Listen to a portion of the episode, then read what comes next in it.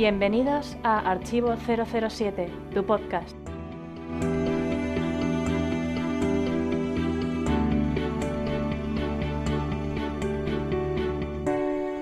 Hola a todos, soy Alberto alias Clark, bienvenidos al podcast 115, el primero de 2018. Esta vez lo que queremos hacer es desmitificar una idea que se le ocurrió a David Erce alias David Moore. Es decir, comentar aquellos elementos de la saga que suelen ser criticados para ver si realmente merecen esa consideración. Me acompaña en esta ocasión Endica alias Endica007 en nuestro foro. Bienvenido de nuevo al podcast. Hola, encantado de estar otra vez aquí en el podcast y volver a estar contigo de copresentador. Y espero volver muchas veces más.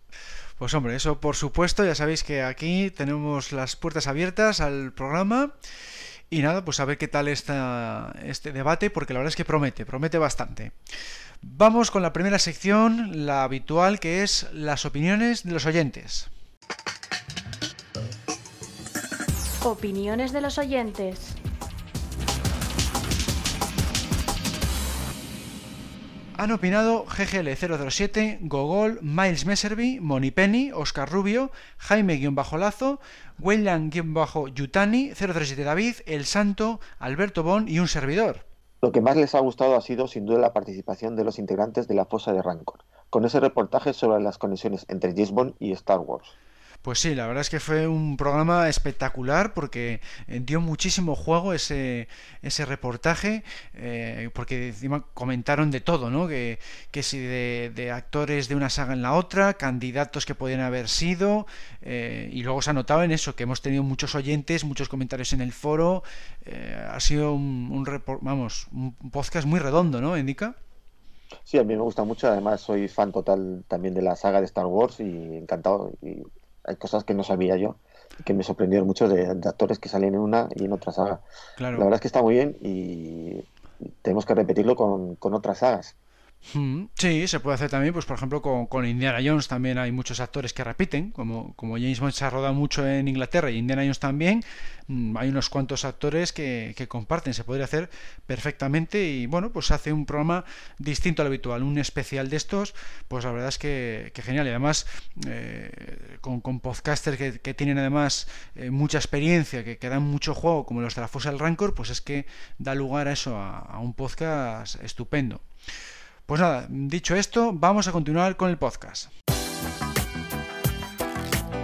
El espontáneo. Este mes hemos elegido a John Franklin, que es arroba dinastía Flores en Twitter, y que ha hecho el siguiente comentario en referencia al podcast del mes pasado. Acabo de escucharlo. Me hubiera encantado haber hecho parte del mismo. Siempre me ha parecido que aprovechando que fue en el mismo año, hubieras tenido el mismo impacto y el posterior renombre que tuvieron Kurt Jürgens como Will Tarkin y Peter Cushing como Carl Stromberg. Muchas gracias John por visitarnos en Twitter y dejar este comentario. La verdad es que estas propuestas que comentas de, poner a Kurt Jürgens como Tarkin y a Peter Cushing como Carl Stromberg, pues nos parecen fantásticas, se hubieran quedado la verdad es que muy muy bien. Y nada, pues te animamos a que participes en el podcast a través de nuestro email, que es podcast.archivo007.com. Cualquiera de vosotros puede hacerlos eh, enviando un email a esta dirección, o si no, pues poniéndonos eh, en contacto con nosotros a través de cualquiera de los sitios y redes sociales en los que estamos. Os recordamos cuáles son. Estamos en archivo037.com en el foro archivo037.com barra foros y luego en las redes sociales Facebook, Twitter, Google Instagram y LinkedIn. Y por comentar un dato adicional, acabamos de eh, llegar a la cifra de 500 vídeos y 200 suscriptores en YouTube. Seguimos.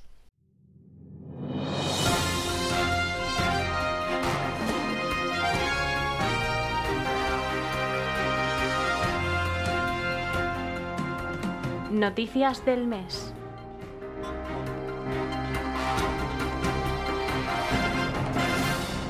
La noticia más importante del pasado mes de diciembre ha sido, sin lugar a dudas, la referente a Christopher Nolan. Basándonos en dos de nuestras fuentes, hemos anunciado que el director se encargará finalmente de Bond 25, algo que en principio se sabrá oficialmente en enero o febrero de este año. Me parece una noticia interesante, espero que le dé un punto a la saga Bond como le dio a, a las películas de, del Caballero Oscuro que, que nos gustó mucho, a mí por lo menos me gustó mucho. ¿A ti qué te parece? Pues hombre, yo creo que, sí, que es una buena noticia porque eh, le puede venir muy bien a esta etapa de, Craig, eh, le veo ideal para, para el estilo de este nuevo Bond. A mí, pues, mm, no me gustan las, las últimas películas de Batman, tampoco me gusta la, etapa de Craig, pero... Me imaginaba que a ti te iba a gustar ese estilo, más crudo y oscuro. Claro, a mí me gustan las, las películas de Batman, pues la, la 3 y la 4, las que no gusta a nadie. la de Batman Forever y la de Batman... ¿Cuál era la otra? La de Batman Forever y Batman... Eh, no. Se me ha ah, bueno, ah, que tú estás las antiguas. Sí, eso, la de, la de George Clooney y de Val Kilmer. Vamos, las peores, porque las peores de todas. En su momento hubo críticas a ah. Skyfall porque se parecía demasiado en algunas cosas a la película de Batman. Se criticó eso, pero bueno, al final, pues fíjate, triunfó y vamos, tuvo también mucho éxito de taquilla y en general luego pues ha gustado más o menos bastante. Y por eso te digo que yo sí que le veo con buena noticia, ¿no? Porque Christopher Nolan le pega, le pega muy bien al, al Bond de Craig. Puede hacer maravillas con, el Bond de Craig. Es una muy buena. la sonora no se parca de Batman porque no pegaría en, Bond. ¿Dices el Hans Zimmer? Sí. Bueno, Hans Zimmer se podría adaptar también a, a Bond yo creo que bastante bien también, pero yo prefiero ya que vuelva a David Arnold, ¿no? Sería, sería lo ideal, que volviera a David Arnold, que es el que, el que más encaja con la saga. Pues como los directores suelen tener sus compositores que usan en todas las películas. Eso es lo, que ha pasado con Sam Mendes, sí, que, traía siempre a Newman, pero, pero bueno, a ver, a ver en qué queda la cosa. Bueno, seguimos con otra noticia, que es que nuestro socio Luis Abou, alias James Bond en el foro, ha publicado una versión ampliada de su libro Detrás del Smoking en inglés, titulada Behind the Tuxedo, e indica que podría lanzar otra similar en castellano a lo largo de 2018. Lo más llamativo es que incluye entrevistas exclusivas a miembros del equipo y del reparto de la serie como Judy Dench o Simón Andreu. Pues esto me parece fabuloso porque el detrás del smoking estaba bastante bien, pero es que ahora ya es mucho mejor porque no sé si son como 500 páginas y encima con entrevistas exclusivas. Me parece un libro eh, a tener muy en cuenta y sobre todo si sale en castellano, ¿verdad, Indica? Bueno, yo no soy mucho de libros, pero sé que hay gente de, del foro le encanta los libros de James Bond y son ávidos lectores de todo lo que sale y creo que es una buena noticia para nuestros foreros. Bueno, en marzo, Panini Comics publicará en nuestro país el cómic de Felix Leiter, primer spin-off de la historia de Bond en este formato. Más tarde, en julio, lanzarán también Black Box, en el que veremos al 007 más épico. También baraja la posibilidad de lanzar un tercer cómic, Bond, para finales del año. Vemos que últimamente no paran de sacar cómics y que creo que es muy bueno para la gente que, que le gustan los cómics. No es mi caso, tampoco soy lector de cómics y bueno, ¿a ti qué te parece? Pues yo, mira, yo cómics la verdad es que no, no he seguido por ahí. Guías sí que compro, o sea, eso de detrás del smoking, ese tipo de libros sí que compro muchísimos. Pero cómic, mm, tal y como les, les están enfocando, pues, pues no, ¿no? Porque son bastante eh, tirando al, al literario. Entonces no, no me he animado a seguir esto. Pero me parece una noticia estupenda porque, porque ah, vamos, se están comprando eh, muchísimo entre los foreros. Y, y, fíjate, tres cómics en el mismo año es algo espectacular. Que, que, no se veía desde los años 80, me atrevería a decir. Bueno, pues ahora viene una noticia triste y es que el actor Albert Moses, encargado de interpretar al camarero del Club Mojava de La espía que me amó y a su Adrudin de Octopussy, falleció el pasado mes de septiembre, pero ha sido ahora cuando la noticia ha trascendido. Bueno, pues esto siempre es una, noticia siempre muy triste, eh, que claro, con el paso del tiempo pues nos vamos a encontrar cada vez más porque estamos en una, saga muy longeva y bueno, pues este siempre me ha parecido un actor fabuloso, sobre todo con Sadruden, que es un papel pues mucho más importante, ¿no? Indica.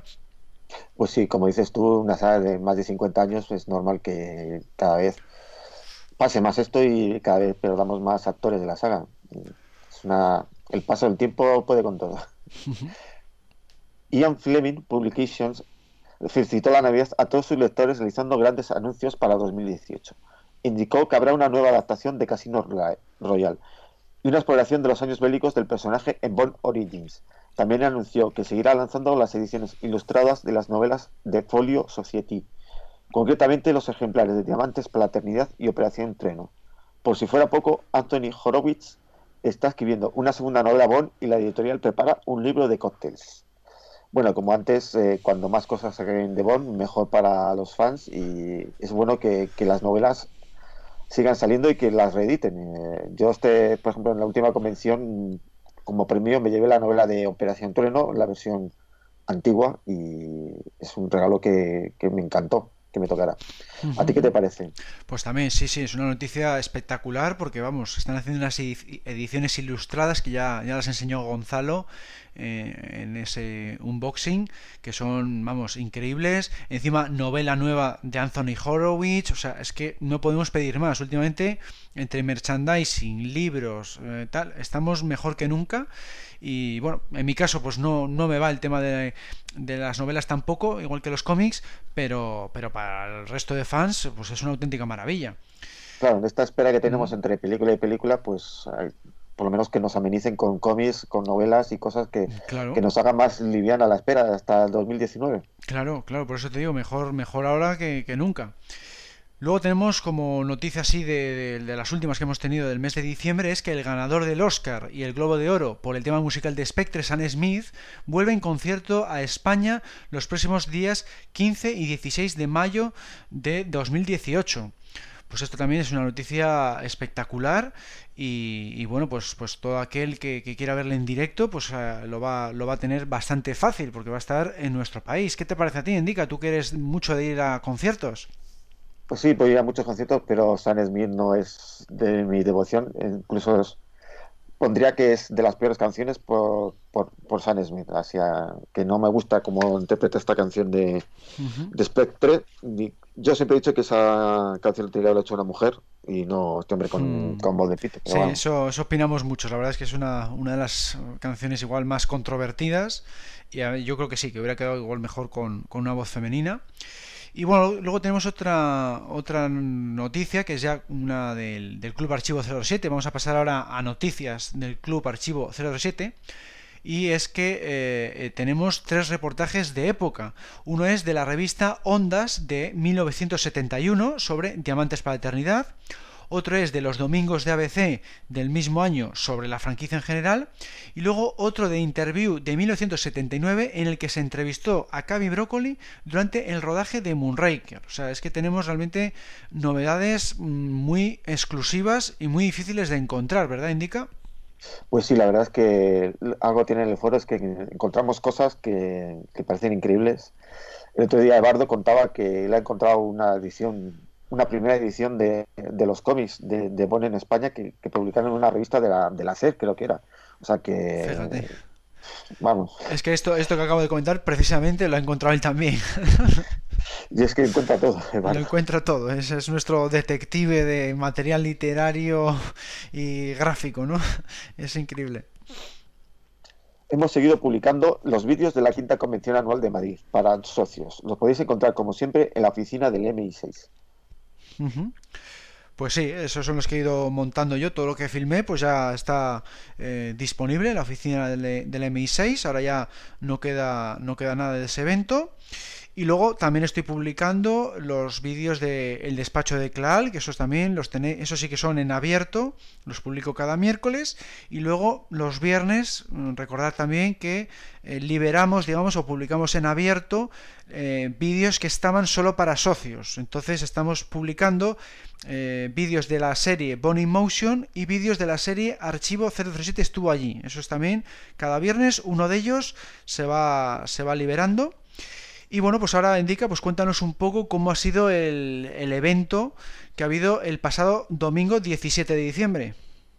Pues sí, el pasado domingo nos reunimos 15 personas para ir al Artistic Metropol a ver la película de alta tensión, que este año hace 30 años de, la, de su estreno, que iba a ser la película que íbamos a ver en la quinta convención, pero con la muerte de Roger Moore se cambió por la de La espía que mamó, que también es hacía 40, 40 años.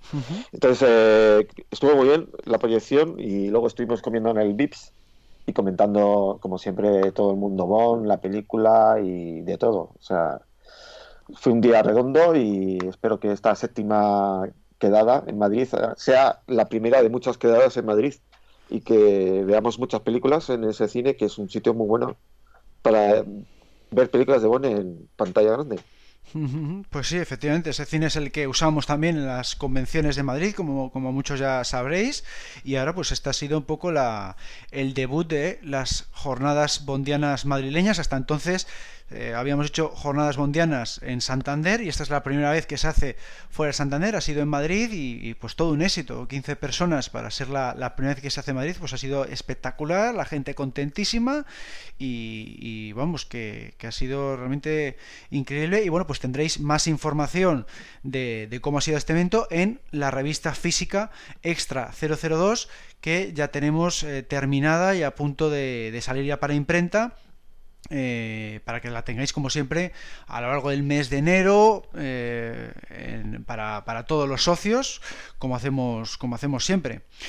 Y bueno pues dicho esto vamos a pasar a ese debate que habíamos comentado al principio del programa titulado desmitificando. Atención a todas las unidades. Atención. El debate comenzará en 3 2 1 como habíamos anunciado, este mes queremos desmitificar, esto es, comentar aquellos elementos de la serie que siempre son criticados, pero que quizá no sean tan horribles como suelen considerarse. Para ello contamos con la presencia de un habitual del podcast, del foro y del club, Ramón alias El Santo. Bienvenido una vez más. Hola a todos y encantado de estar una vez más aquí con vosotros. Pues nada, vamos a empezar con la etapa Brosnan, porque últimamente en el foro se ha hablado bastante de estas películas, las cuatro películas del actor irlandés. Se dice que en muchísimas ocasiones, en muchísimos sitios, que ha envejecido mal, que a pesar de que son películas de los 90, que bueno, pues tienen ya eh, en torno a 20 años, pues que, como que han envejecido mal y sin embargo hay películas de esta saga mm, que son mucho más anteriores, como las de la etapa Connery, ¿no? que son de los años 60, y no ocurre eso, ¿no? Entonces, eh, ¿tú qué opinas, Ramón, de esto? ¿Que, mm, ¿Crees que eh, merece la etapa Brosnan esta consideración? No, o sea, eh, yo creo que se está ahora siendo muy duro con, esta etapa, con la etapa de Brosnan, en comparación con la de Craig, y creo que no debería de compararse, son dos cosas distintas. Pero sí que es cierto, y, esto lo hemos visto, como tú dices recientemente en el foro, con la incorporación de, mi amiga, mi querida amiga Ángela Monipenny, que si, lo habéis leído, pues comentó, a mí me lo comentó eh, ya en su día, y le dije yo, escríbelo en el foro porque me parece muy interesante. Claro, ya es bastante jovencita. Y ella me comentaba que cuando Brosnan, la etapa Brosnan, a ella le daba la impresión de que James Bond era un personaje de su padre, como de antiguo. Que las películas estaban bien, eran divertidas, pero ella lo veía pues como Sherlock Holmes, Tarzán, Drácula, como una cosa antigua que, estaba ahí. Sí, lo he leído, sí. Exacto. Y yo creo que eso es por ahí van un poco los tiros, que sí que es verdad que a lo mejor la etapa Brosnan, eh, James Bond estaba un poquito, tuvo éxito, pero sonaba eso, a héroe de antes. Y para la gente de edad media, digamos que a los niños les encantaba por la cantidad de gadgets, a los que éramos fan de toda la vida, ya con una edad, pues nos encantaba porque era James Bond, pero la gente a lo mejor más joven, de, digamos entre 20 y 30 años, a lo mejor sí que lo veía como eso, como un héroe de, sus padres, que las veían, estaban bien, pero no, no, era su, no era moderno. Y sin embargo, creo que con Craig sí que han logrado eso de actualizarlo, de que la gente, incluso joven, ya lo vea como un personaje de, su época, comparable a los que les gusta a ellos ahora. Cambiando, claro, sacrificando todo lo que todos sabemos, bajando el listón en muchos de los clásicos de, de James Bond, en, la elegancia, en, el estilo, en todo eso, pues lo han rebajado. Porque en Brosnan era demasiado exagerado. Entonces, yo creo que ese es el problema, que a lo mejor ahora, en esa época ya se veía así y ahora Claro, la gente de ahora, cuando ve a Brosnan, lo ve, ostras, es que va demasiado repinado, es que es demasiado elegante, es que, es, que de, un reloj le sale un láser. Entonces, sí que lo ven antiguo, pero yo creo que se, está, es un poco injusto. ¿Y tú qué opinas, Endica? Bueno, sí, un poquito para la gente muy joven, sí, a lo mejor les parece un poco anticuado, pero está más anticuado todavía cuando ves las películas de Connery, los efectos especiales de las peleas, o cuando van en un coche y se ve ahí el croma detrás. Creo que eso ha envejecido peor todavía, o sea, se ve más antiguo que la etapa de Brosnan. Creo que Brosnan, eso sí, tiene todavía cosas antiguas, pero también se moderniza, ya se ve que ya no es tan machista, que, no fuma, que no bebe tanto, no sé, creo que, hombre, para gente de a lo mejor de 16 años o 20 ahora, pues a lo mejor sí les parece anticuado. pero para gente de 30, 40, pues lo vemos moderno. Sí, es un poco eso, sí, que se ha envejecido mal. Sobre todo se, critica mucho eso, que, tiene mm, demasiadas explosiones, demasiadas flipadas vulgarmente hablando, ¿no? Que es muy exagerado en la, en la acción. Pero mm, yo comparándolo con la propia saga, pues, pues no la veo tan sumamente diferente, ¿no? Porque también había eh, escenas exageradas con Connery y escenas exageradas con Roger Moore. O sea, yo lo comparo con las anteriores. Y hombre, si hay más acción, igual por, por cada menos minutos, vamos a decir, y sí, igual hay más tiros y más explosiones en comparación. Pero tampoco veo que es la fórmula es bastante parecida, la, la fórmula Bond de chicas, villanos, localizaciones, y no lo veo tan, tan sumamente... Vamos, de hecho yo cuando conocí la saga a finales de los 90 me puse a ver las de Connery y no me parecían películas antiguas de los 60. Digo, joder, es que mm, es lo mismo que acabo de ver con, con Brosnan. O sea, lo, vi muy, muy similar a pesar de que tenían 30 años menos en aquel momento, ¿no? O sea, no, no veo lo de envejecido ni para unas ni para otras. O sea, lo veo muy bien eh, en general todos, pero de repente ahora sí que es verdad que hay muchas críticas de eso. Pero creo que hay que distinguir una cosa es las películas que, como dicen, indudablemente los efectos especiales, hmm. la tecnología y todo de los 60 es más antigua, es normal pero yo me refiero al personaje en sí. El, hmm. James Bond de, Connery es más cercano al actual, al, de Craig, que, que Brosnan. Porque era, era, más machista, era se le ve muy machista. Si ves a la película de Connery y dice, joder, madre mía. Pero era un tío duro, más realista, se despeinaba. Eh, es decir, eh, eh, Brosnan es demasiado hacia el cómic, demasiado exagerado. Y creo que eso es lo, que ha envejecido mal. O sea, el tono no el personaje. El personaje siempre es igual. Lo que eh, mal es el que ahora se ve demasiado... Bueno, exagerado, tenemos ahí las de Fast and Furious, que eso ya son eso es más todavía. ficción.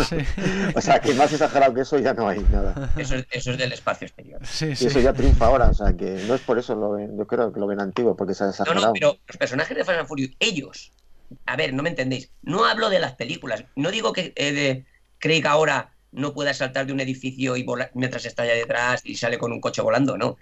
Digo el personaje, él, él mismo. Él como las características de él, las características Exacto, de Dwayne Johnson es, hace todo eso en Fast and Furious, pero a lo bestia. O sea, no es tan exageradamente especial, tan que nunca se le rompe la ropa, que no sé qué. Eso es lo que digo, que es, lo que viene. Ah, vale, vale, vale. Sí, sí, que es demasiado invulnerable el, de Brosnan, sí. sí demasiado, perfecto. Vale, vale. Sí, sí, en ese sentido igual puede ser porque, porque es verdad, sí que era como siempre quedaba, quedaba como muy impoluto, ¿eh? el, el, Brosnan siempre se le criticaba eso, que parecía un anuncio de, colonia, ¿no? En plan de broma, ¿no? Exagerado. hay dos secuencias que a mí personalmente me encantan, pero reconozco que es el de lo que se quejaba esta gente, pero que a mí me encantan porque me parece que es un sello del, del James Bond estilo Brosnan maravilloso por lo, por lo simpático que es. Son dos. Primero, en la segunda, en el mundo el mañana nunca muere. Hmm. Si os fijáis, cuando, cuando está peleando con los guardaespaldas de Carver en la fiesta, lo meten en una habitación y empiezan a pegarle. Sí. Cuanta toda la paliza hasta que le van a pegar en la cara. En cuanto le van a pegar en la cara, se acabó la. Empieza el carre. Sí, sí, sí. Yo soy a mí no me pega nadie en la cara. Y luego, en, la, eh, en esa misma película también, hay otra secuencia que es después de hacer el amor con, con ella en París, ella está arreglándose y tiene el pelo todo hecho polvo, así despeinada, y él está en la cama y no se le mueve ni, un pelo. Peinado perfecto. Es verdad, sí, sí, sí. sí. claro, es que él es perfecto. Claro, a mí eso me gusta y me hace gracia porque sé que es esa película y que sé que, es que él es así. Pero sé, pues ya te digo, por esta chica y por, por otros amigos, pues que les parecía ya demasiado de comida. Y decía, ah, sí, hombre, caray. Pues sí, sí, es un poco esa. Pues sí, esa es otra parte de la, de la, del tema este que se critica, aparte de lo de, lo de las flipadas, que oído yo bastante, ¿no? Lo de las flipadas también ha sido bastante, que demasiadas explosiones en comparación con el cine que se ha hecho del año 2000 para acá, por ejemplo, ¿no? Es otra de las, las dos vertientes, vamos. Más que, la, que explosiones y tal, las flipadas en lo exagerado. Digo, por ejemplo, Mira, Ángela, me vuelvo a repetir a, la chica esta porque con ella estoy descubriendo mucho de la visión de esta gente más joven. Dice que, ella se muere de risa cuando eh, eh, consigue parar el corazón. Se, le para el corazón, él mismo lo para. Ah, sí. Y dice que una animalada dice, ah, joder, es que parece un Jedi. es verdad. Bueno, se supone que ralentiza, Ralentiza, mucho el, no- ralentiza hasta Bueno. un punto que parece que está parado, pero no está parado, claro. Bueno, la máquina hace pi. No, se Ya, para, bueno, sí se para, sí, sí se Claro, para porque le van a hacer el, el electroshock y luego él usa el electroshock para atacar a los médicos. Claro, entonces, eh, lo, lo para. Sí, ahí es un poco exagerado, tiene que haber hecho como que eso, que a lo mejor baja Lo que pasa es que eso está, eso está, curiosamente, está sacado de las novelas, donde el James Bond literario bajaba también el pulso cardíaco. No hasta eso, me parece, Exacto. Pero sí bajaba, sí era capaz de bajar el pulso cardíaco. Está basado en Fleming. Es decir, tú, tú puedes pa- parecer un cadáver, pero en el momento que un médico te, te toma el pulso, Sí, él sí. dice que no. Lo que pasa es que, claro, en la, en la película la justificación es que tiene que parar para que pite la máquina y abran las puertas y él pueda no, en la salir, película- ¿sabes? en la Está justificado de es que esa forma. Es que es el James Bond de Brosnan a tope, y esa película es la más exagerada de todas. Claro, es que si no, no podría salir de ahí. Bueno, lo han justificado de esa forma, pero es una cosa muy, muy exagerada que de hecho a mí es una de las partes que tampoco que criticaría de esa película, claro, porque me parece muy, muy exagerado también. Bueno, vamos a seguir con la etapa Brosnan, porque también hay otra parte que también critican eh, muchísimo, que es la banda sonora de GoldenEye. Es algo en lo que prácticamente todo el mundo coincide. Bueno, ¿qué opinas, Ramón, del trabajo de Eric Serra? ¿Qui- ¿Crees que es la peor banda sonora de todas? Para mí sí, para mí lo es. Ojo, dentro de la franquicia Bond. Sí, sí, dentro No. de la franquicia, digo, sí. Exacto. No, pero me refiero a que no estoy diciendo que Eric Serra sea mal músico, ni que su música sea mala para el cine. Sí, sí, estamos hablando de la franquicia de. Eon Productions. No, pero por eso me refiero que eh, dentro del estilo de los James Bond me choca. Esa música en otra película igual me gustaría, Claro, claro. pero durante mogollón de años eh, me han metido un estilo, aunque, aunque haya habido otros compositores, se ha respetado un cierto estilo, un cierto toque. Y, y de repente este es muy extraño, muy raro. Y es más, yo creo que hasta ellos mismos se dieron cuenta, los propios productores se dieron cuenta, porque Mm. tú lo sabrás tú mejor que yo, Alberto, porque Sí. eso no lo domino muy bien. Pero que el tema de la persecución de tanques lo tuvieron que llamar a otro tío para que lo pusiera, porque a, su, a su John tema, Altman, sí. claro, su tema no tenía garra, no tenía, es muy ambiental, Eric Serra es muy ambiental, muy bueno para crear ambientes, pero para una película tipo de James Bond, aventuras y tal, no me pega. Hoy en día me he acostumbrado, veo la película y no me la imagino. Claro, nos hemos acostumbrado todos, al final te acostumbras. pero sí gustarme, me parece que no es la adecuada. Claro. ¿Y tú qué opinas, Endica? Bueno, a mí en su momento me gustó la banda sonora porque me, me recordaba mucho también a, a una película que se llama León el Profesional, que es del mismo, Ujú. el mismo tío, hizo la banda sonora y creo que fue una banda sonora que pegaba bien con el, estilo moderno de, Brosnan de ese momento y a mí siempre me ha gustado y me sigue gustando. Cierto que peca a veces de parecerse demasiado a la banda sonora del, del profesional, pero vamos, y luego ya con la canción de, de Tina Turner creo que la banda sonora queda muy bien. Canción en la, que, en la que Eric Serra no tuvo nada que ver. Claro, es que Ya, no, bueno. no, no se puede valorar que en el este conjunto caso. en total, todo queda, a mí sí me Pero a gusta. eso me refiero, que el que Claro. el propio compositor no tenga nada que ver con la canción principal ya te dan dando un dato de que ellos mismos pensan. Sí, que ese es otro otro otro fallo, Claro, que, que- podrían haberlo usado en versión instrumental. No, la última canción sí que es de Eric Serra, la que sale en los títulos Ah, finales. sí, sí, eso sí, pero que digo que lo que podrían haber hecho es llegar a un acuerdo para usar la de Tina Turner en la, en la instrumental. Pero yo digo, imagínate que la canción de Eric Serra, la del final, que fuera la del principio. Ah, no, no, no, fatal, claro, no, Eh, tampoco. Es su estilo, y, y seguro que es muy bueno, y a que le guste Eric Serra, será su estilo y es muy buena. Pero claro, para unos títulos de crédito de James Bond, pues llama a Bono y a Eddie Edge y que te escriba una canción para, para Tina Turner. Claro. Sí, Ahora sí, mismo ya, ya no podríamos ver GoldenEye sin, sin la música de Eric Serra. Claro. Claro.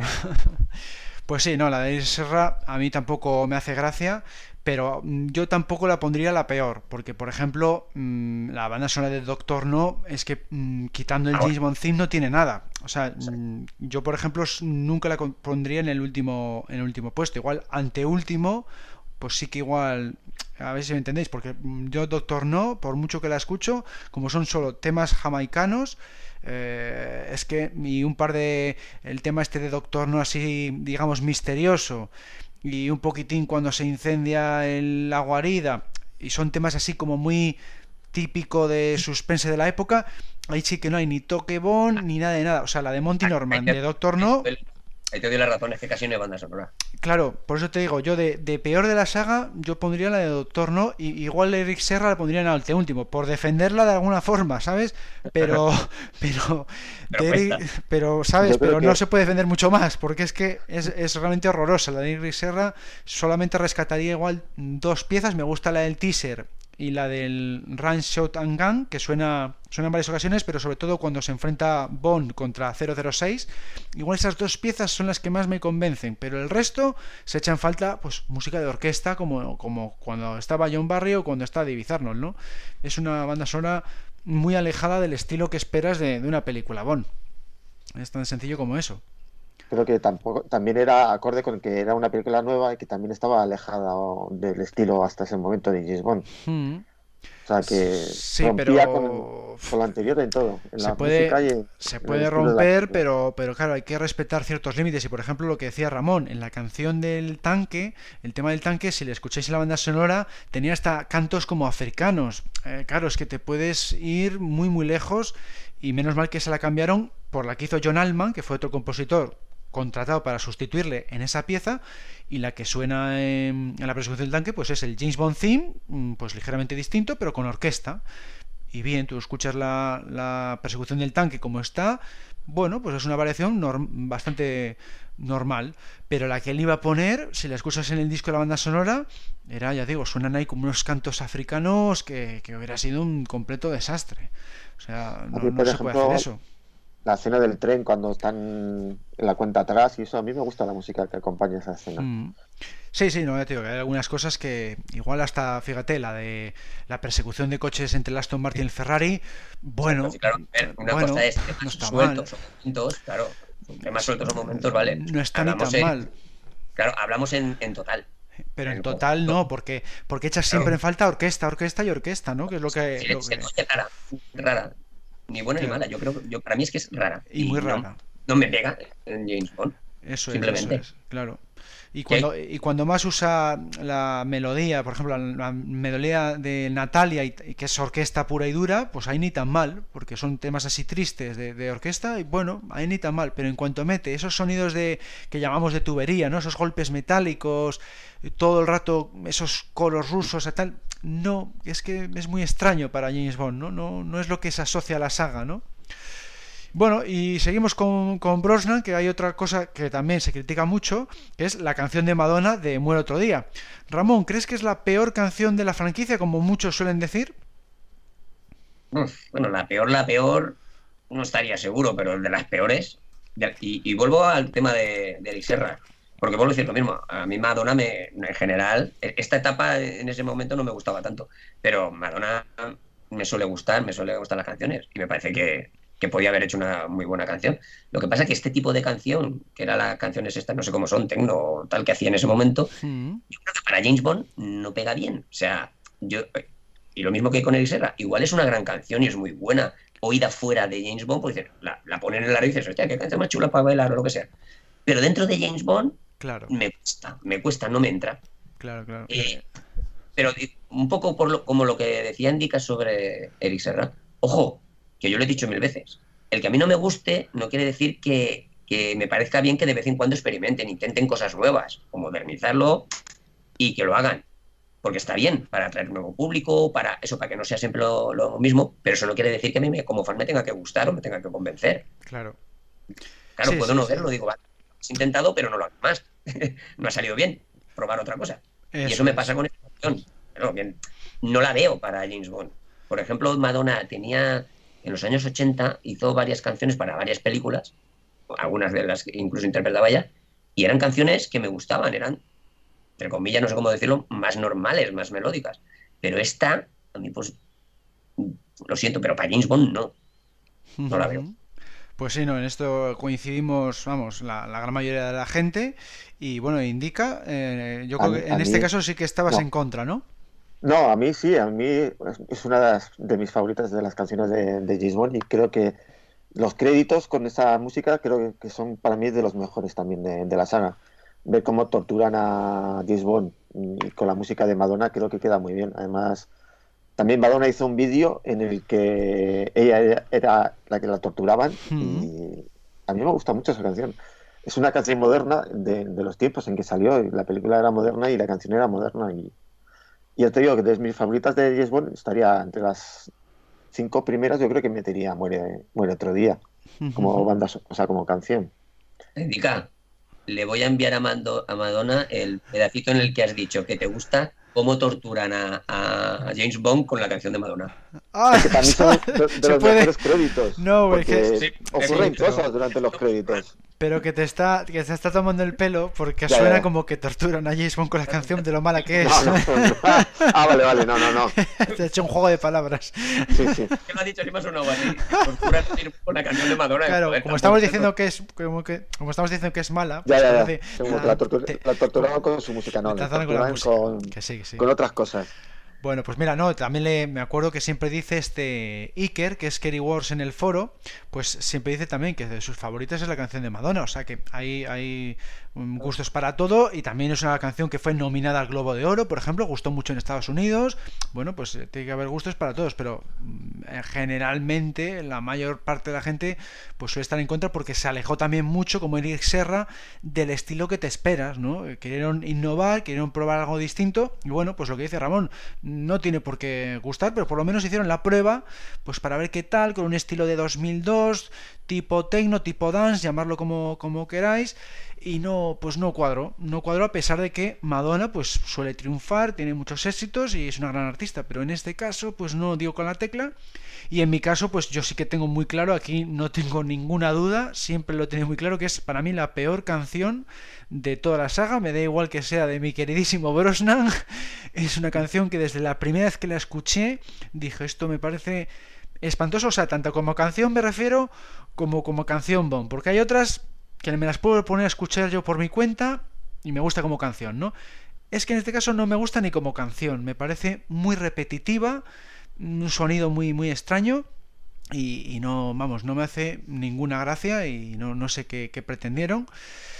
Y nada, pues hoy ahí quedó la, la, interpretación de, de, Madonna. Yo creo que tenían que haber hecho eso, algo un poquito más clásico, meter siempre más orquesta, más la, lo que llamo yo la típica trompeta de Bond, tiene que estar por ahí, eh, porque esto... Claro, el, el, sonido este de la, de la, trompeta tiene que estar. Y aquí metieron eso, que si taconeo de flamenco, que si todo el rato eh, electrónica y, sobre todo eso, que como un disco rayado, ¿no? que se repite mucho ciertas eh, estrofas, no puede ser, ¿no? Tiene que ser algo un poco más eh, elaborado o más tradicional. Es que no sé por dónde cogerla, o sea, no, no entiendo yo esta, esta canción.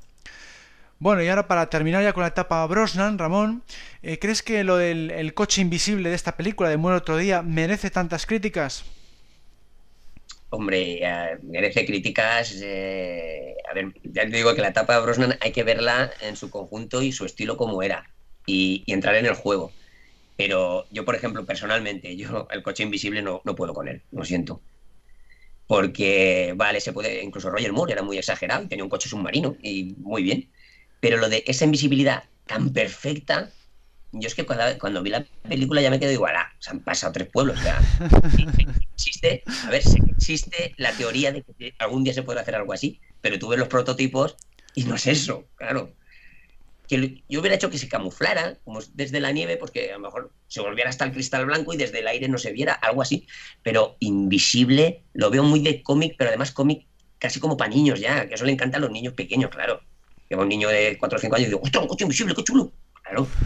Pero cuando tienes un poco, poco y dices, ah, se os ha ido a ver otros pueblos. Lo que pasa es que es que la, en esa, película esa película son dos a la vez. Hasta, o sea, la primera hora es un estilo más normalito. Sí, sí, sí. Y desde que llega al Palacio del Hielo es un, un desmadre ya de, que yo lo veo como digo, bueno, aquí han tirado la casa por la ventana en lo que... es Casino Royal como un Raker. Exacto, aquí han dicho, ale, fuegos bueno, el 40 aniversario es como si hubieran dicho, venga, fuegos artificiales, aquí ya vale todo, tsunamis, rayos desde el cielo, coches invisibles, mete todo lo que se te ocurra. Es increíble, sí. Hay que verlo un poco así, pero yo preferiría que no hubiera ido por ese lado. Y me alegro de que luego, que eso lo hacen siempre, lo sabemos todos, hacen un Raker, pues luego hacen solo para sus ojos, o solo se vive dos veces, luego al ser su majestad. Es decir, luego vuelven a poner los pies en el suelo, como dicen, hostia, ya nos hemos pasado, vamos a bajar. A bajar. Sí, sí, sí, efectivamente.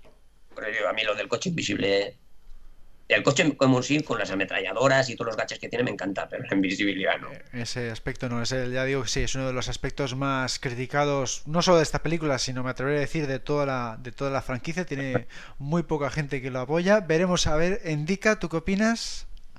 Pues eh, yo para no variar, a mí me encanta el coche y me encanta que salga invisible. Por ejemplo, cuando, cuando lo presentan, y pasa por detrás del coche, se ve cómo se deforman las piernas con la forma del coche. Sí, sí, sí. Lo que pasa es que esa parte, eso, esa deformación no, no se usó luego más adelante durante el resto de la película para que se viera más claramente, pero yo creo que es eso, es un gadget que se ha adelantado a su tiempo y como pasa muchas veces en la saga de James Bond. Por ejemplo, cuando sale con la moto Roger Moore, en su, tiempo una moto en el agua, dice, oh, sí, hombre, una moto en el agua. Diría, joder, anda ya. Esa moto, esa moto salió el año siguiente. Ya, bueno, se han adelantado un poco más, pero que ya están, ya hay, ya hay camuflaje para tanques, o sea, pueden lo que pasa es que todavía no se puede mover el tanque, pero pueden ocultar un tanque. No, pero no, no así.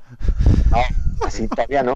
Para eso, para eso faltan siete siglos. Lo viste en hicieron una cosa, una furgoneta, pusieron unas pantallas alrededor de una furgoneta hicieron Ah, con la, es verdad, la furgoneta esa la vimos, pero claro, fíjate qué furgoneta también, era plana, plana.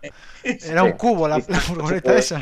Y no se parecía nada al coche de la película, es decir, el coche de la película realmente no podía ser submarino porque necesita refuerzo las ventanas y más cosas, o sea que, es decir, está un poco exagerado, sí, pero... Sí, el coche submarino, a ver, también hay que decir que el coche submarino tampoco existe como tal, pero existe uno sin ser hermético. Eso sí, es cierto. Claro, y, de alguna manera. la puerta del. Me encanta. Es como hacer un pequeñito. Invisible, yo es que a mí me encanta. O cuando se, se vuelve invisible para que el malo caiga al agua, a mí me encanta esa persecución, toda, toda ella. Sí, sí, a ver, a mí esa secuencia me gustaría, pero en una película de superhéroes, ese coche lo lleva el Capitán América y me parece genial. Porque digo, vale, es de superhéroes, tienen esas cosas. Por ejemplo, es verdad, los Avengers, los, los, Vengadores, la nave esa gigante que les sirve de cuartel general se hace invisible. Pero claro, dices, coño, es una peli de superhéroes. Vale. No es un superhéroe. Muy exagerado, cómic, pero no es un superhéroe. Claro, que sí, que sí, que no, que es que aquí es verdad que, que se pasaron bastante. Yo la verdad es que, bueno, uh, por un lado sí me gusta porque yo soy muy partidario de los gadgets y que tenga el coche gadgets y que innoven todo lo posible para que no tengamos siempre el típico lanzador de aceite, las típicas ametralladoras, el típico tal que ya está muy visto, pero por otro lado, pues es verdad que se metieron mucho en, en ciencia ficción, ¿no? Yo siempre estaba ahí ahí, ¿no? con el coche con el coche invisible, pero es verdad que me pasa un poco como indica, que yo cuando lo vi por primera vez pues me gustó mucho la secuencia entera, el, ver que el coche de Zau también tenga gadgets y le cuesta vencerle precisamente por eso, ver dos coches con gadgets es algo que no se había visto nunca, salvo el coche de Escaramanga que era volador, eh, no se había visto otra así, entonces yo valoro mucho eso, ¿no? La originalidad de la acción, que me intenten sorprender a través de este tipo de detalles y entonces mm, si me pones a elegir al final acabo votando a favor por eso no porque eh, yo valoro ese esfuerzo de los guionistas por ofrecer algo nuevo aunque se pasen un poco pero prefiero algo nuevo en este en ese sentido. Es verdad que tampoco quiero que sigan esta senda todo el tiempo porque llega un punto que, nos vamos ya nos vamos ya al espacio como Moonraker. se puede innovar y hacer cosas nuevas pero sabiendo que estás escribiendo sabiendo está todo rodado de verdad. O sea, los coches, todos los coches están rodados de verdad. O sea, que pero si, tiras a James Bond desde un avión, por ejemplo, si tiras a James Bond desde un avión, dices, hostia, ¿cómo me las eh, eh, imagino yo ahora? ¿Cómo me las apaño para que sobreviva? Pues, pues mira, agarra a otro tío que tiene paracaídas debajo y se lo quita, ¿vale? O, o yo qué sé, o se tira como Indiana Jones con una lancha hinchable de esas y, y eso lo amortigua. Ok. Pero que de repente, por ejemplo, tires a James Bond de un avión, apriete un botón del cinturón y del zapato le salgan eh, ¿cómo se llama esto? Los propulsores como Iron Man. Pues ya, ya, ya, ya, claro, claro. Sí, sí, no, que hay, hay los límites, sí, los límites de la tecnología, sí. Exacto, o no, los límites del personaje. del personaje, sí. No es Iron Man. Claro, No, no, por eso A mí que... me gusta menos la, la escena de- del tsunami, pero por- porque está hecha por ordenador. O sea, que es que es- esa es la que da más el cante en la película. Exacto, eso es por el ordenador que canta, pero eso es un problema Pero técnico. también la de los coches, que están rodadas de verdad, con los coches de verdad, en un sitio de hielo. O sea, que lo único que está hecho por ordenador es el- la invisibilidad. No, pero bueno, aquí estamos hablando de la invisibilidad. Exacto, de la Claro, pero invisibilidad. lo único de la escena que está hecho por ordenador es la invisibilidad y queda bien. O sea, no, no da el cante de, no, de que No, no, esté, sí, digas, eh, "Jo, está hecho por ordenador. Te lo repito, como está bien hecho el, el portaaviones invisible de los X-Men, o sea, de los Avengers, está muy bien hecho. Pero es que ahí debe estar bien hecho y debe estar ahí. Es lo que digo, que es James Bond. Es decir, no es un superhéroe, aunque esté rozando, pero no lo es. Tenemos a uno que se caía de un avión y se salvaba porque aleteaba. Tiburón. No, salva Eso sí que era exagerado. pero no, Tiburón se salva porque cae en la carpa del circo. Es decir, de Ya, repente. cuando te llegas a una capa de un circo, te matas. No, te claro, si- y, y si te tiras de un avión e intentas coger el paracaídas del de abajo, seguramente también. Pero ya no es un superhéroe, o sea, James Bueno, Bond es esa está, capacidad de- está más o menos justificado. Bueno, vamos a cambiar de tercio porque otro elemento que también recibe muchas críticas son las escenas submarinas de Operación Trueno. O sea, ya desde, su es- desde el estreno de la película fueron tildadas de demasiado abundantes, otros decían que eran muy lentas, que ralentizaban mucho el ritmo narrativo de la película. ¿Qué opinas, Ramón, de este, de este tema de Operación Trueno? Eh, pues yo soy de los que opina eso.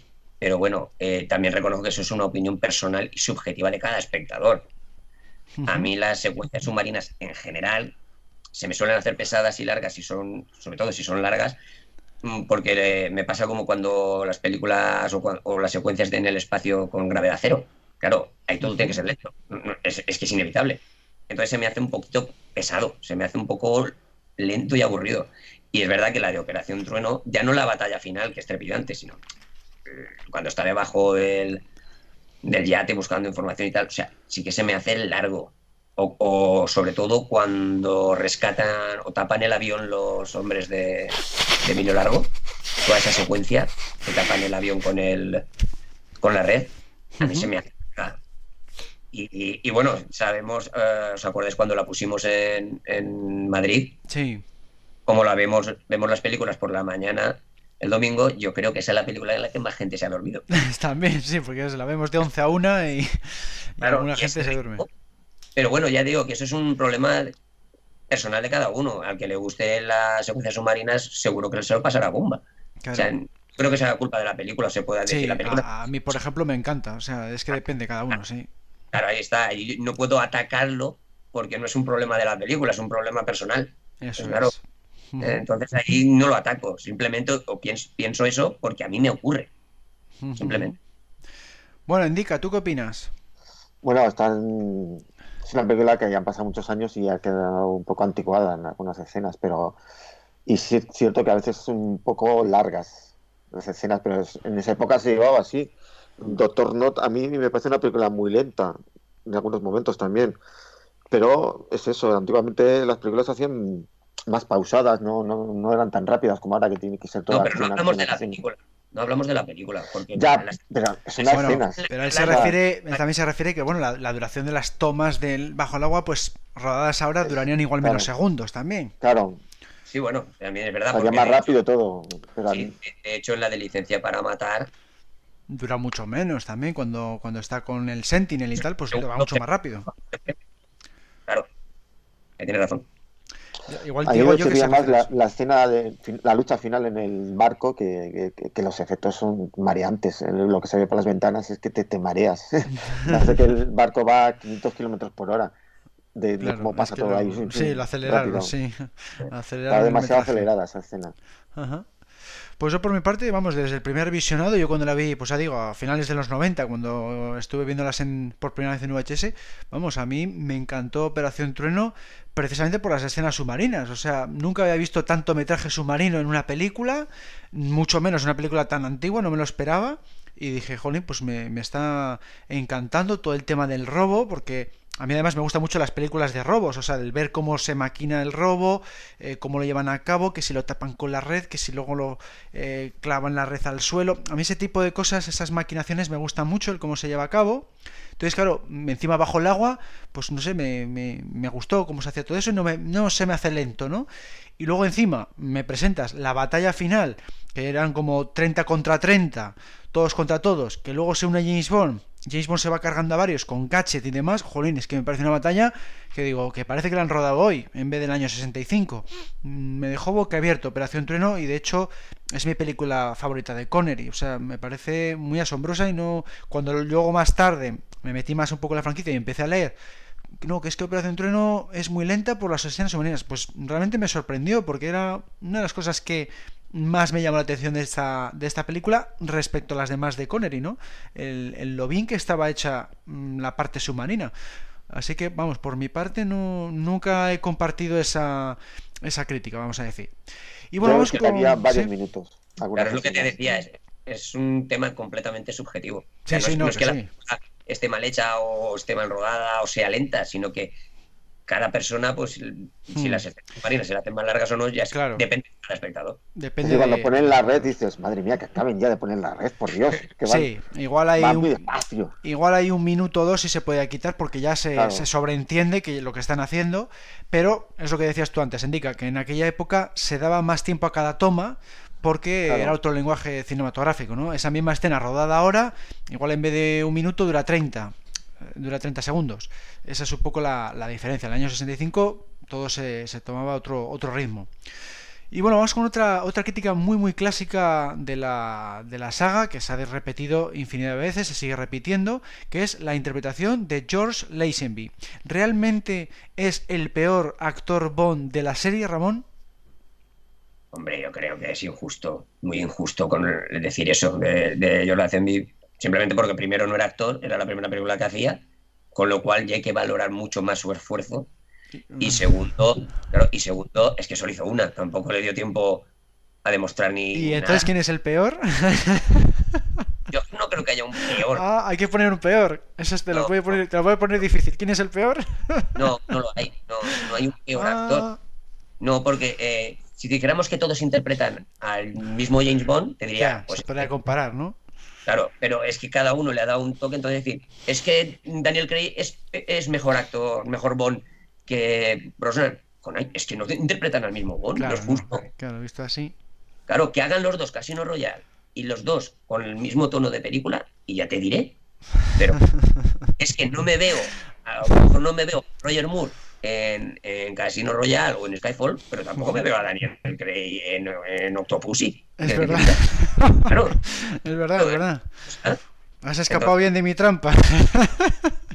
no, es que es verdad, es decir, caray. entonces la Zenith no tuvo tiempo. Eh, Venga. reconozco que la primera vez que la vi no me gustó, no me gustó la Zenby porque estaba acostumbrado a Conner y a Moore y de repente este señor no lo veía ni atractivo ni nadie, este tío. Pero bueno, el paso de los tiempos, eh, el paso del tiempo he ido viendo que lo hizo bien, bastante bien para lo que era. Entonces, es que no tuvo tiempo. Pero la película y su interpretación en esa película yo la veo muy correcta. Bueno, indica, para ti, ¿quién es el peor actor Bond? Venga, va. A mí el que menos me gusta es Roger Moore. Así que. Pero vamos, es mi opinión. Porque lo veo demasiado cómico y, y, me chirría a veces por momentos. Y John Lazenby, pues bueno, no sabría decir si es por el doblaje o es no sé, entonces no no podía juzgar su actuación porque no la he visto nunca en versión original y no sé cómo hablaba en la versión original. Pero vamos, yo lo veo correcto, sí. Como dice Ramón, era su primera película, no era actor y para no ser actor lo hizo bastante bien. Y como luego metió la pata hasta el fondo y no hizo más por, por chulo o por malos consejos que le dieron. también, pues, un poco por todo. Pero vamos, de, como película y como actuación la pongo por encima de, todas las de Roger Moore seguramente. Ahora yo como santo me levanto y me voy. pues sí, a mí me... A mí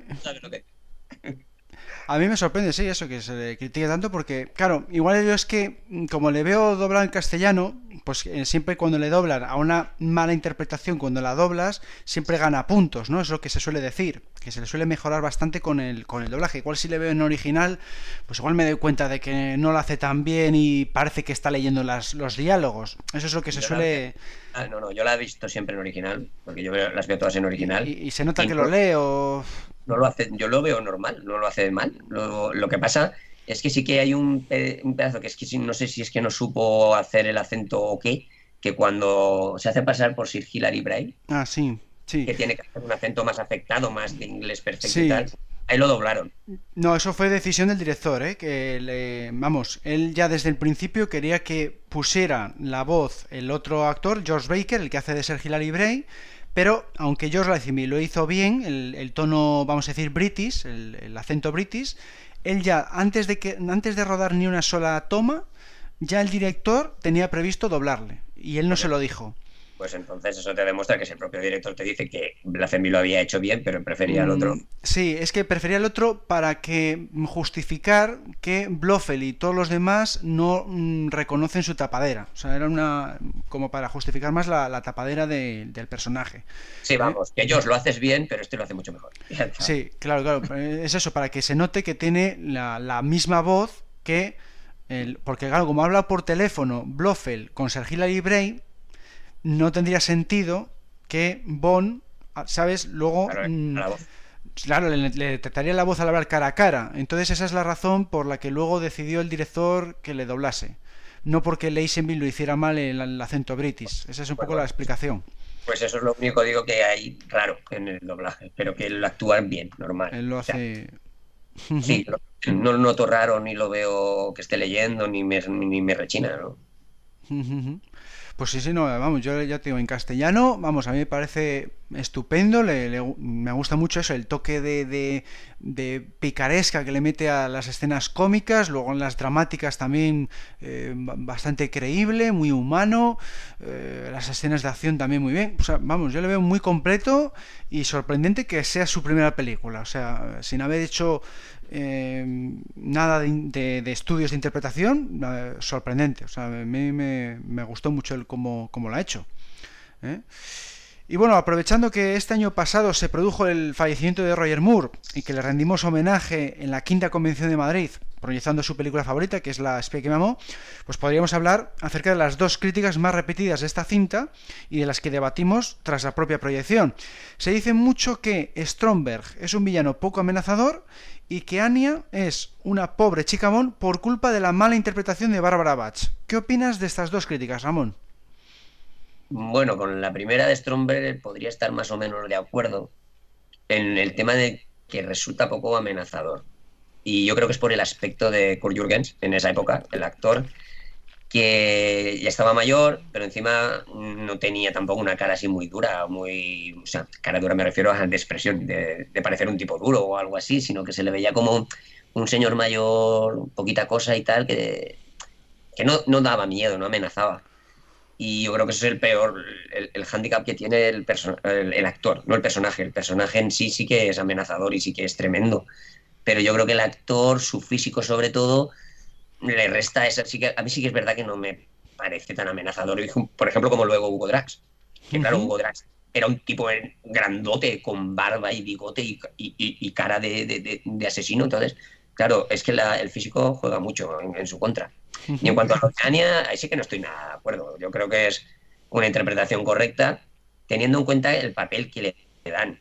Eh, y estamos en los años 70, eh, en plena Guerra Fría, y se supone que una agente rusa, una chica rusa agente, tiene que ser muy fría. Entonces, yo creo que el director estaría también constantemente diciendo, eres una agente rusa, eh, no expreses demasiado, no te muestres demasiado calurosa, ¿no? Es decir, mantente ese tono gélido. Y yo creo que el, problema es eso, de que el personaje era así. Y, y ese personaje así, yo creo ella lo hace bien, porque precisamente lo bueno es que para hacer una cosa gérida y, sin demasiada presión no hace falta ser muy buena actriz, con no poner cara de nada, ya está. vale. Era, atractiva, tenía un cuerpazo y ya está. De ahí y, todo, todo el rato seria. Y no sonrías. Y pues vale, lo veo correcta. Bueno, ¿y tú qué opinas, Indica? Bueno, yo creo que al principio está bien el personaje de Stromberg, pero llega un momento en que la deriva cómica de la película hace que, el personaje deje de ser amenazador. Por ejemplo, cuando le meten en el submarino y empieza a moverle de un lado para otro, esa escena me parece un poco cómica. Y además como tiburón también le quita amenaza también a, su personaje. Creo que es eso. Al principio sí, cuando vemos cómo se carga al, tío en el ascensor, bueno, a la mujer que diga, cómo se carga a los otros dos en el helicóptero, vemos que es un, mm. malo que es muy malo, o sea, que se carga a todo el mundo, o sea, no sobrevive nadie. Pero luego ya es eso, llega un momento que la película toma una deriva más cómica que, hace que, que Stromberg deje de ser un amenazador. Y, como mata a Stromberg también me parece una escena un poco, no sé, no, no me gusta cómo, cómo acaba con él. Pues estoy liando las películas, ¿no? Sí, ¿no? No, no, sí, sí, La muerte sí, es mientras él está comiendo, dices que, que muere sí, pero del, me, he metido lo de... No, eh, claro, me he confundido con la otra, la del submarino de la otra película. Sí, Eso, me, eh, te has confundido con Diamantes para la Eternidad, ¿no? Eso, exactamente. Es que además es eso, se parece mucho mm. al malo de esa película. También, es decir, eh, fíjate que lo iba a confundir, porque claro, el otro está en una plataforma, este está también en una plataforma, el otro es petrolífera, este es como una son como dos malas muy parecidos que llega un momento que ves, los he confundido. Y tiene el pelo blanco. Y entonces, bueno, y la, la, interpretación de ella, pues eh, como dije en la convención, como yo también veo las películas dobladas, pues no sé cómo es su interpretación en la versión original, entonces no, no puedo opinar. Hay quien dice que, gana con el doblaje, es decir, que con el doblaje gana el personaje de ella. Sí, a mí me pasa un poco eso, que, lo veo también en castellano, igual por eso también los veo muy bien. Yo, Scania, vamos, me, parece de las mejores chicas Bond, o sea, así lo digo, me parece estupendo, porque tiene más, más registros de lo que de lo que suelen decir. Vamos, sí es verdad que es más seca que otras chicas porque yo lo veo, como lo dice Ramón, porque es rusa, tiene que ser así de fría, pero luego también la vemos agresiva cuando descubre que Bond ha matado a su novio, la vemos triste cuando la comunican mm, que ha muerto al principio de la película, eh, la vemos también sonriente cuando se sube al Lotus, no sé, tiene más registros de lo que tal. Mm, también le vemos esa media sonrisa cuando se abre el champán al final de la película en la cápsula de Stromberg. No sé, yo la veo bastantes más registros de lo que la gente la ve. Pero igual yo digo que puede ser eso, que pierde cuando habla en, versión original, que igual se nota eso como que está leyendo las líneas, que no tiene expresividad, pero en español, vamos, a mí me parece una de las mejores chicas Bond de la, de la serie. Y, y Stromberg digo lo mismo, mm, para mí es de mis villanos favoritos, porque sí, a mí sí me, siempre me ha resultado muy amenazador. O sea, ya desde el principio de la película se carga a tres en la primera escena. Joder, pues más amenazador que eso, para mí, ¿eh? desde mi punto de vista. Se carga a tres nada más empezar la película de una forma muy cruenta.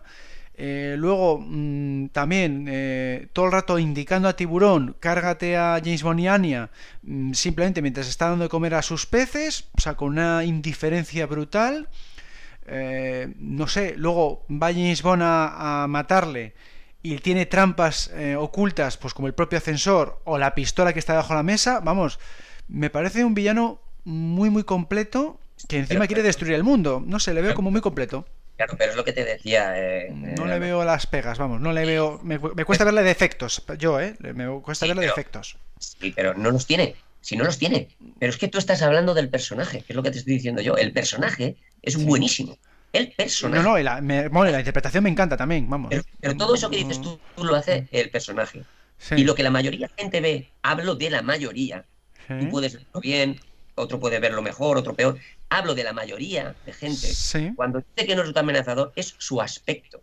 Es decir, este tío no me resulta amenazador. Luego llega uno atrás y dices, hostia, este tío sí que me resulta amenazador, solo viéndolo. Pues es que a mí me, resulta más. No, sé. No sé. La diferencia el monje, que tú es, o sea, me parece más amenazador un tío que parece muy, muy buena persona. Y dice, juego, qué tío más bueno, no sé qué. Y de repente coge y se carga a tres personas. Mm, dices, también, joder, parecía tan bueno y mira lo que ha hecho el cabrón. También, sí, sí. Si, tiene cara de malo desde el principio, dices, sí, este es el malo, claro. Sí, pero tener en cuenta que estamos hablando, cuando Alberto antes ha dicho la pregunta, ha dicho muy bien. En el mundo Bond, la mayoría de críticas van por este sector. No, no, que sí, que sí, sí. sí, sí. a mí me parece... Que cada uno su gusto, Dice, pues a mí, por ejemplo, eso, pues que tengo un aspecto de, niño bueno y de, poquita cosita y de repente dices, usted es un asesino, a mí me, da miedo o tal. Pero hay otra gente que dice, es que este tío no me asusta. Sí, puede ser por una cuestión física, física o de interpretación. A lo mejor ese mismo personaje interpretado por un tío grande, con cara amenazador, yo qué sé, pues, pues eso, como Michael Osdale, el Hugo Drax, o un tipo así, pues a lo mejor la mm, gente inconscientemente se dice, ostras, pues es que a mí, a mí, para mí cumple, mm, pues sí, claro, porque, vamos, porque eh, interpretativamente hablando también me gusta cómo lo hace, ¿vale? Igual físicamente, igual no tiene el físico que, debería tener, pero vamos, es que yo le veo como un Blofeld del, como un Blofeld, digo, de Donald Pleasence. Entonces, si le ves de esa forma, que no requiere gran físico, porque es intelectual, pues le veo bien, por eso te digo que no me influye el físico, ¿sabes? No es como el Blofeld de al servicio secreto, que ahí sí que tiene que tener buen físico porque esquía, pega tiros y demás. Entonces, como le veo como un Blofeld intelectual, por ejemplo, no, el, el Blofeld de solo se vive dos veces, que era Donna Presence, que era un, señor bastante bajito y poquita cosa. Sí. Métele una cicatriz en el ojo y le destroce la cara. O sea, es decir, si parece buena persona, ¿os acordáis que ese Blofeld iba a ser interpretado por otro actor? Sí, sí, sí. ¿Y os acordáis por qué lo quitaron? Porque parecía Papá Noel. Porque, claro, tenía pinta de buena persona. A lo mejor hubiera hecho las mismas maldades. Pero, claro, el director o, los productores ven, es que aunque haga las maldades que haga, la gente ve, hostia, si tiene cara de buen chico, pues, pues, no, no, impresiona, no, amenaza. Sí, sí, no, que debe ser eso, que no, en eso tienes toda la razón, que debe ser que este, que físicamente no, no es amenazador y, por eso no, no gusta a la gente, porque es bajito también eh, pues eso, que si tiene ojos azules, igual los rasgos no le han puesto una cicatriz y demás, y no convence. Deben ir por ahí los tiros, ¿no? Claro, le digo por buscar una explicación porque. Por buscar una explicación. O sea, él, eh, como personaje hace las maldades que hacen todos los demás. Sí, sí, sí, sí, sí. no, pues yo, yo digo, vamos, que en, cuanto a los tres aspectos, vamos, físicamente, interpretativamente y como personaje, a mí siempre me ha convencido y por eso yo siempre le he considerado de los mejores de la, de la saga. Yo te digo así mi, mi opinión y por eso siempre me ha chocado luego las, las críticas. Pero debe ser lo que, lo que dices tú. Personal y otra el... Sí, sí, sí, no, por eso yo, yo aquí comento la... Comento la como decíamos de eh, para él le encanta la canción de Madonna. Y eso no se lo podemos quitar. sí, sí, sí, sí, no, por eso, por eso, que era. Estaba comentando mi. Estaba comentando mi, mi opinión. de mi lista de reproducción que está ahí, con todas las Bueno, pues con esto terminamos este debate desmitificando. Entonces solo nos queda pues despedir a Ramón y darle las gracias una vez más por su participación. Pues nada, encantado y ya sabes que puedes contar conmigo cuando quieras. Pues nada, un saludo Ramón y seguimos con el podcast. En el año 1981 nació la leyenda. A lo largo de los años el Fedora y el Látigo se hicieron iconos del cine de aventuras y en el 2015 fue nombrado mejor personaje de cine de la historia. Por supuesto, su nombre es Indiana Jones, y todo lo relacionado con el personaje lo puedes seguir en Indie Fan Podcast a través de www.indianajones.es o facebook.com barra indiefanpodcast y por nuestro canal de iVoox. Fortuna y gloria, Indiefans. Bueno, pues toca despedir este primer podcast de 2018. ¿Qué tal indica? ¿Qué tal te lo has pasado?